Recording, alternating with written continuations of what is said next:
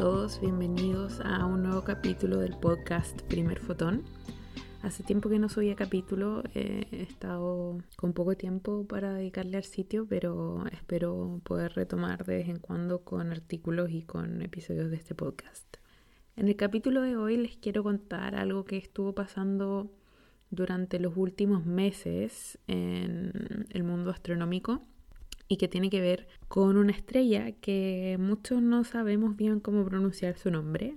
Si buscan en internet, de hecho, les dirán que ya cualquier pronunciación que uno le guste se puede considerar como correcta, así que yo voy a usar la que me gusta a mí, que es Betelgeuse.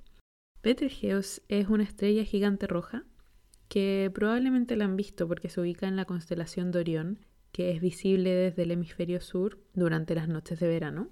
Betelgeuse es el hombro derecho de Orión. Es una estrella gigante roja y cuando ven esta constelación, sobre todo si es que la ven desde cielos con poca contaminación lumínica, van a notar que efectivamente se ve el color rojo, o sea, las otras estrellas de la constelación se ven más blancas o más azules y Betelgeuse se ve roja. Las estrellas gigantes rojas son estrellas que han llegado al final de su vida. Las estrellas como el Sol, que son, digamos, de masa intermedia, se mantienen la mayor parte de su vida fusionando hidrógeno en su núcleo. Cuando digo que están fusionando hidrógeno, me refiero a que tienen mucho hidrógeno en su interior y que están constantemente realizando el proceso de fusionar dos átomos de hidrógeno para formar un átomo de helio. Este proceso de fusión es lo que le da a las estrellas como el Sol el combustible para mantenerse brillando por miles de millones de años. Pero cuando a una estrella como el Sol se le acaban las reservas de hidrógeno, cuando ya fusionó todo el hidrógeno que tenía en su interior, los procesos químicos que ocurren en el núcleo de esta estrella van a cambiar. Y eso hace que la estrella se vuelva inestable. Esta fusión de hidrógeno es lo que mantiene a la estrella sin colapsar. La presión que genera esta fusión de hidrógeno contrarresta la gravedad que haría que la estrella colapse. Entonces cuando este proceso termina, la estrella se vuelve muy inestable, hay muchos cambios en su interior y esto hace que la estrella se expanda y se enfríe, volviéndose de color más rojo. Porque en astronomía es un poco al revés la idea de frío y caliente como la tenemos, por ejemplo, en las llaves del agua. En la llave del lavamanos tenemos el azul para el agua fría y el rojo para el agua caliente, pero en las estrellas eso es al revés. Las estrellas más calientes, las estrellas recién formadas, que tienen la mayor temperatura, se ven azules, mientras que las estrellas más maduras, que ya han llegado al final de su vida, como les comentaba, y que tienen menor temperatura, se ven más rojas. Con menor temperatura todavía me refiero a unos 5000 grados en la superficie. O sea, en ningún caso es frío, pero es de menor temperatura comparado con una estrella, por ejemplo, como el Sol o con una estrella que se formó hace poco tiempo. Este proceso de fusión de hidrógeno se termina y se va a terminar también en el Sol. Se estima que en unos 5.000 millones de años más el Sol va a terminar su etapa de fusión de hidrógeno se va a expandir, va a pasar por estas etapas inestables y se va a transformar en una estrella gigante roja como Betelgeuse. Hay distintas estimaciones de cuánto se va a expandir, pero es probable que la Tierra quede consumida al interior de esa estrella o quede extremadamente cerca de su superficie, así que de cualquier forma esto va a ser malas noticias para la Tierra y para el resto de los planetas, sobre todo los planetas interiores del sistema solar. Pero como les decía, eso faltan varios miles de millones más, así que tenemos otros temas más importantes de los que preocuparnos aquí en la Tierra por ahora. Y cuando estas estrellas que han llegado al final de su vida, que ya se han expandido como gigante roja, cuando realmente termina su etapa como una estrella, lo hacen con una de las explosiones más energéticas del universo, que es una explosión de supernova. Entonces, como resumen, una estrella como el Sol, por ejemplo, de masa intermedia, pasa miles de millones de años en esta etapa fusionando hidrógeno. Cuando esta etapa se acaba, la estrella se vuelve inestable, se expande, se transforma en una gigante roja. También esta etapa dura varios millones de años y finalmente termina su vida en una explosión de supernova. Y lo que pasa con Betelgeuse es que sabemos que es una estrella gigante roja, sabemos que es una estrella que está en estas últimas etapas de su vida, Así que tenemos la certeza de que en algún momento va a explotar en una supernova, pero es imposible saber cuándo. Ahora, lo que pasó, empezó a fines del año pasado, fue que eh, habían, hay astrónomos que están monitoreando esta estrella, que estaban observando la estrella por distintas razones, y notaron que la luminosidad de la estrella comenzó a disminuir muy rápido. Ahora, Betelgeuse se considera como una estrella variable, su luminosidad es normal que cambie en el tiempo, pero en este caso la disminución fue muy grande y muy rápida. Después de que se dieron las primeras noticias de esto, por supuesto toda la comunidad astronómica se emocionó mucho, muchos telescopios comenzaron a seguir la luminosidad de esta estrella y muchos lo tomaron como una indicación de que pronto tendríamos la explosión de supernova.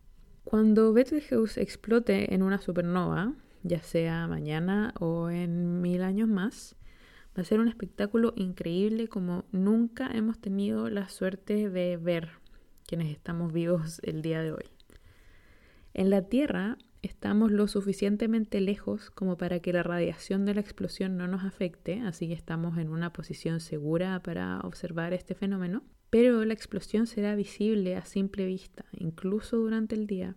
Betelgeuse va a ser el tercer objeto más brillante en el cielo después del Sol y la Luna. Las estimaciones dicen que se vería como una estrella extremadamente brillante y que será visible durante varias semanas o varios meses incluso.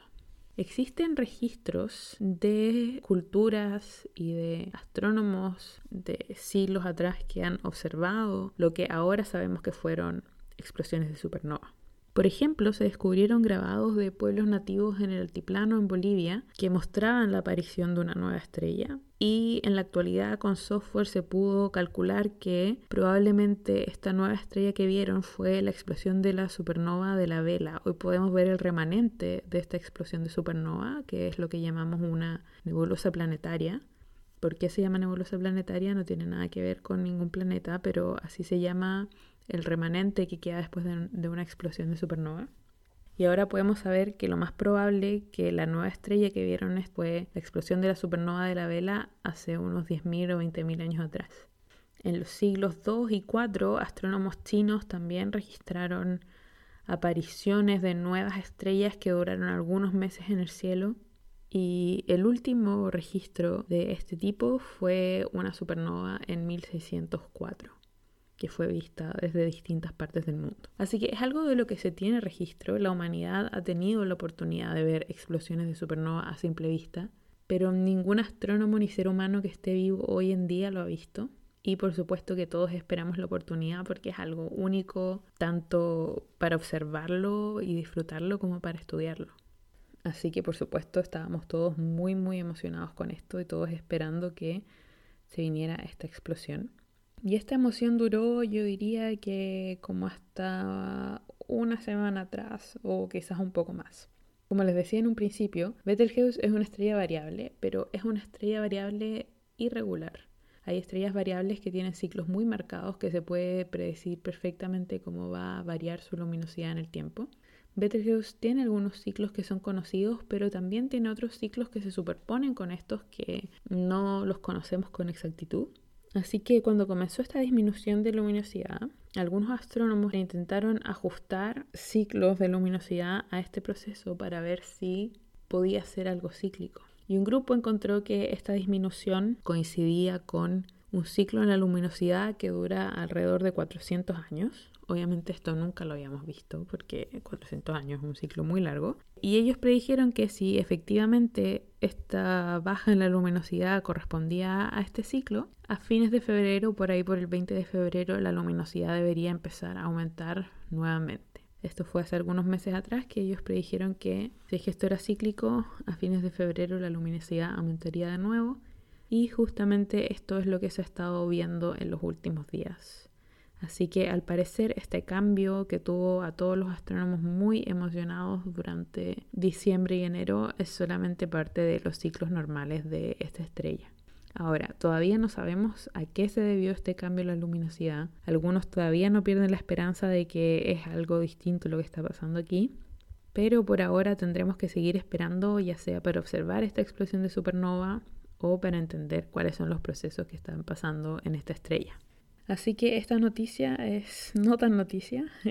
Eh, me habría gustado mucho más poder grabar un podcast sobre la explosión de supernova. Espero en algún momento pronto poder contarles sobre eso, pero por ahora tendremos que seguir esperando. Pero por supuesto siempre podemos disfrutar, observar el cielo, ya sea con supernova o no. Muchas gracias por escuchar este nuevo capítulo. Los invito como siempre a leerme en primerfoton.cl, en seguir mi página de Facebook, blog Primerfoton, y mi Twitter, arroba primerfotonblog, donde estoy compartiendo fenómenos astronómicos observables a simple vista, pasos de la Estación Espacial Internacional y otras noticias astronómicas. Espero pronto comenzar a publicar de nuevo más artículos en el sitio y también mantener este podcast un poco vivo. Así que muchas gracias una vez más a todos por escuchar y hasta el próximo capítulo.